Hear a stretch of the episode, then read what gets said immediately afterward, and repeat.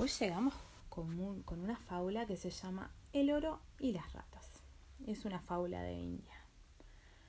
Había una vez un mercader que debió emprender un viaje muy largo. Antes de partir, dejó al cuidado de su mejor amigo un cofre lleno de monedas de oro. Pasaron unos pocos meses y el viajero regresó a casa de su amigo a reclamar su cofre. Sin embargo, no se encontraba preparado para la sorpresa que le aguardaba. Te tengo muy malas noticias, exclamó su amigo. Guardé tu cobre debajo de mi cama sin saber que tenía ratas en mi habitación. ¿Quieres saber qué pasó exactamente? Claro que me interesa saber, replicó el mercader. Las ratas entraron al cofre y se comieron las monedas. Tú sabes, querido mío, que los roedores son capaces de devorarlo todo.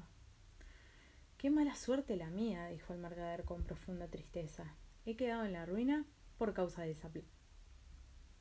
El mercader sabía muy bien que había sido engañado.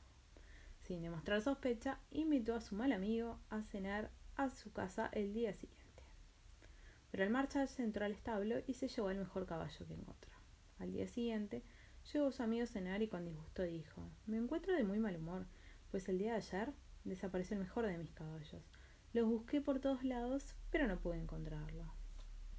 ¿Acaso tu caballo es de color marrón? preguntó el mercader, fingiendo preocupación.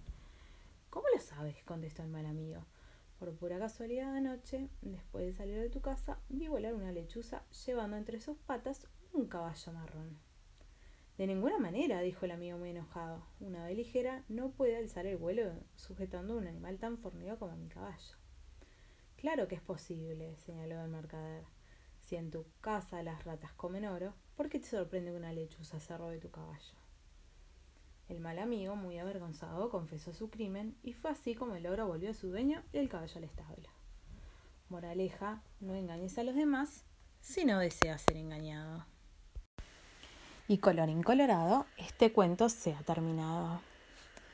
Espero que duerman bien y que sueñen con los angelitos. Hasta mañana.